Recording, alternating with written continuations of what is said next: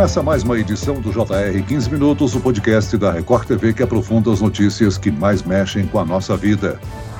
No dia 21 de setembro é celebrado o Dia Nacional de Luta da Pessoa com Deficiência. Elas representam 8,4% da população brasileira, segundo o IBGE. No país, são mais de 17 milhões de pessoas com deficiência. Como garantir que todos esses brasileiros tenham seus direitos respeitados? O que governos e empresas devem fazer para atender essas pessoas? Quais são os principais desafios encontrados? E como cada um de nós pode contribuir com essa luta? O 15 Minutos de hoje conversa com José Turosi, que é presidente de uma rede de apoio às pessoas com deficiência intelectual ou deficiência múltipla, a APAI Brasil. Bem-vindo ao nosso podcast, José. Olá, é, muito obrigado pela oportunidade. Hoje é o Dia Nacional de Luta da Pessoa com Deficiência e nós temos hoje, não temos muito a comemorar, embora é, as pessoas com deficiência hoje podem comemorar desde 2015. Nós temos aí a Lei Brasileira de Inclusão, que é um espelho da Convenção da ONU dos Direitos da Pessoa com Deficiência, assinado aí pelo Brasil e outros países do mundo, é, implementando então a lei de, de, defesa das pessoas com deficiência. Quem participa dessa entrevista é o repórter da Record TV, Fábio Menegatti. Ô Fábio, a celebração desta data foi oficializada em 2005, né? Entretanto, ela já era comemorada desde 1982, como falava o José. Olá, Celso. Olá, sou José. É um prazer conversar com vocês, estar aqui no podcast mais uma vez. É isso mesmo, né? É, essas comemorações ocorrem desde 1982, mas a data só foi oficializada em 2005. Isso pela Lei Federal 11.133.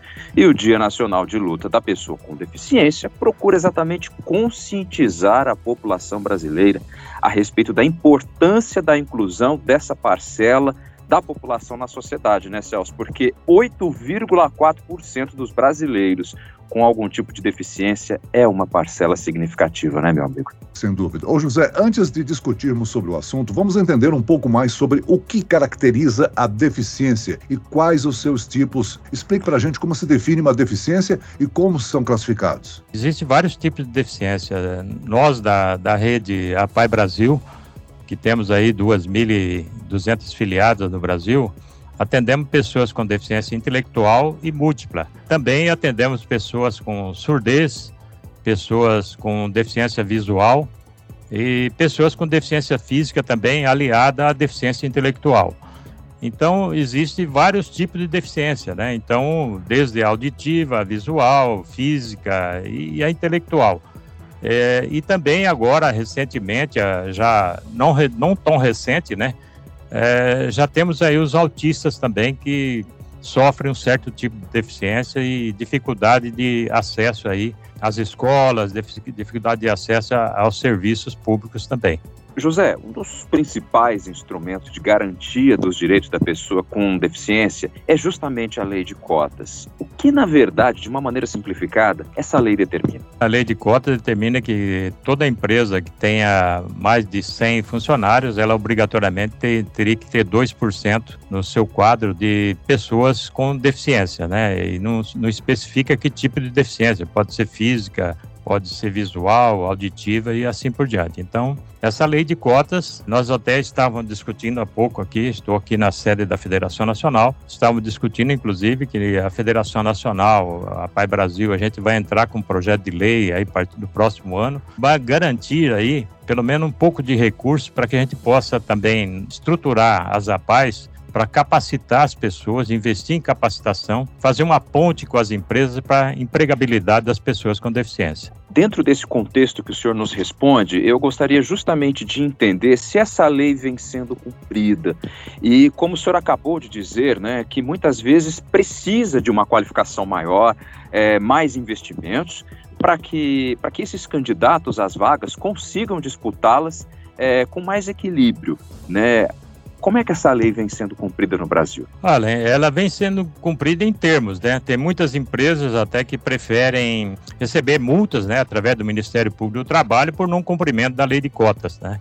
Agora, nós da Pai Brasil fazemos um trabalho na nossa rede também. Nós temos uma coordenação específica, um técnico específico para fazer esse trabalho da ponte, né, de treinamento e também a ponte com as empresas para dar empregabilidade. E estamos desenvolvendo outras parcerias com outras empresas para dar empregabilidade. Várias empresas já ofereceram vagas né, para inclusão no mercado de trabalho. Então, a partir do momento que a gente tem a vaga garantida, nós vamos treinar a pessoa com deficiência para adentrar ao mercado de trabalho. Isso fazendo uma ponte lá na empresa também, porque é necessário também para você empregar uma pessoa com deficiência numa empresa que você faça um trabalho com os funcionários que atuam naquela empresa, naquele setor que aquela pessoa vai trabalhar. Senão aquela pessoa vai sofrer bullying, vai sofrer preconceito e discriminação. Agora, José, falando sobre as barreiras à educação para as pessoas com deficiência, para tornar a escola um ambiente inclusivo, o que compete ao poder público. Parcerias com instituições especializadas são um caminho para preparar os professores e funcionários para lidar com a inclusão? Olha, hoje, segundo o próprio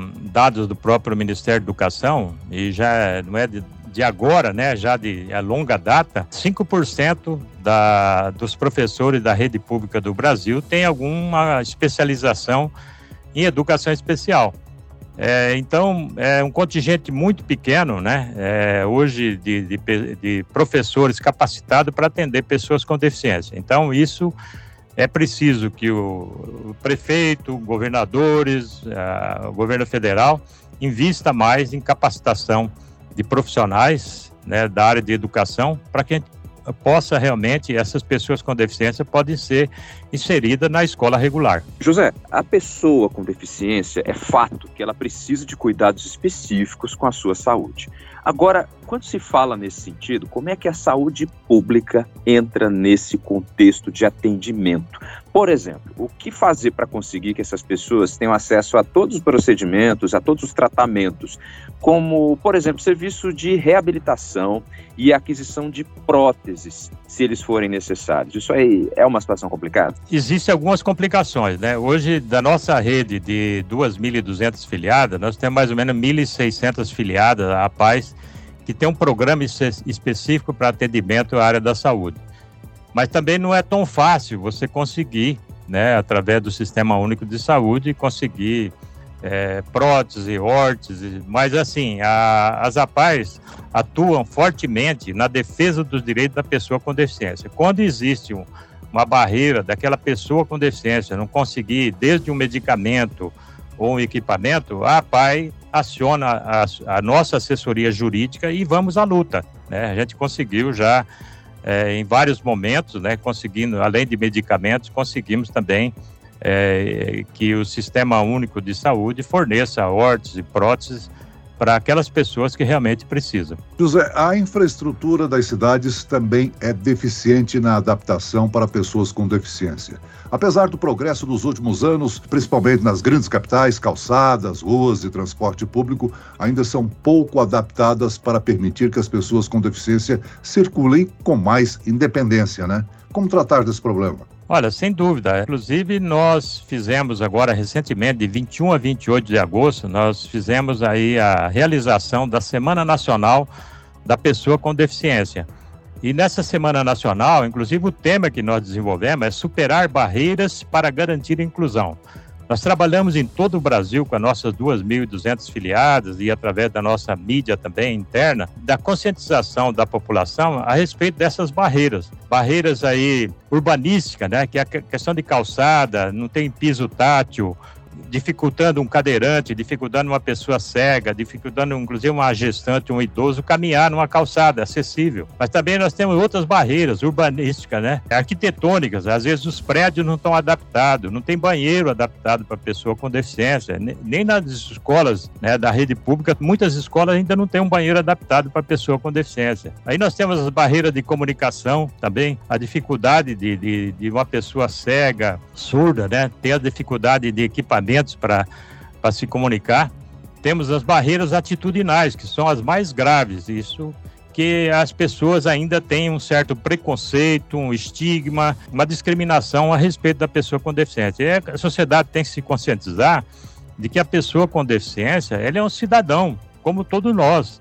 ele tem uma certa deficiência. Nós temos que reconhecer, porque ele é um cidadão, merece todo o nosso respeito, toda a nossa atenção.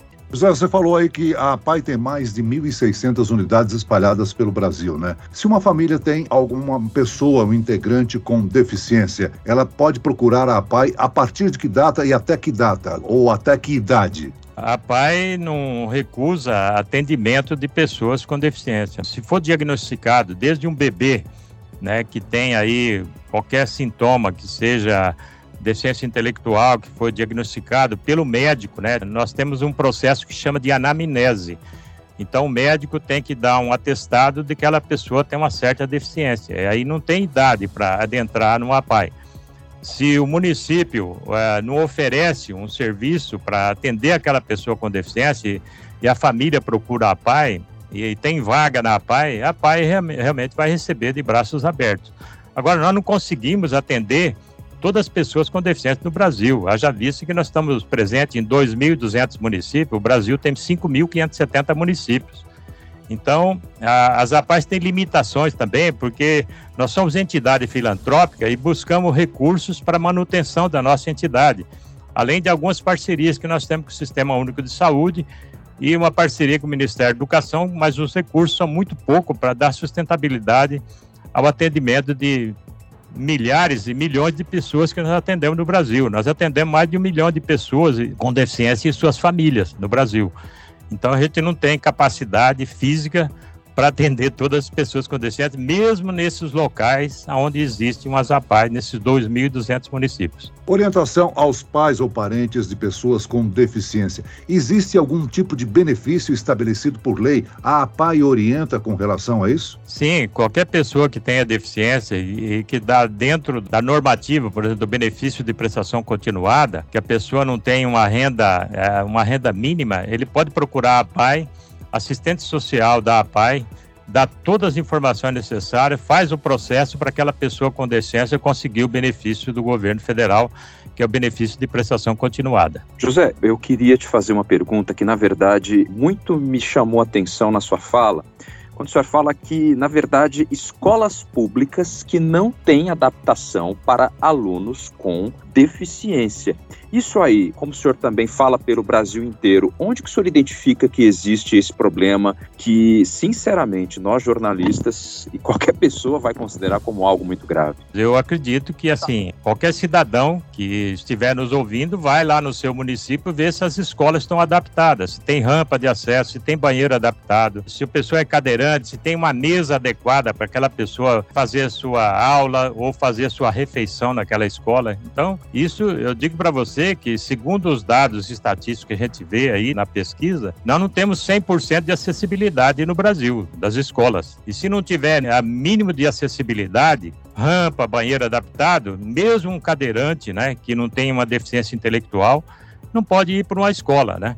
E quando eu falo escola, é todo tipo de escola, é escola da rede pública, privada, universidades, né? Isso precisa ser fiscalizado pelos órgãos de, de, dos municípios, né? Principalmente, onde lá o prefeito, a Câmara de Vereador tem que fiscalizar isso. E isso está na Lei Brasileira de Inclusão né, a LBI, aprovada em 2015. O vereador, principalmente, que é o fiscal do legislativo, tem que ir lá verificar no seu município se todas as escolas têm acessibilidade, inclusive para pessoa com deficiência. 21 de setembro, Dia Nacional de Luta da Pessoa com Deficiência, uma luta que deve ser dos cidadãos, das empresas, do governo, para que a gente promova cada vez mais a inclusão dessas pessoas na sociedade. Espero que as autoridades, né, se sensibilizem ainda mais, né, seu José, e que as pessoas também cobrem os direitos, não só as pessoas com deficiência, mas todos nós, né, podemos entrar nessa história. Sem dúvida, a, é, a inclusão ela só acontece lá na, no município, né? Nós temos 5.570 municípios, 5.570 poder legislativo, precisa de fiscalização, né, para implementação da lei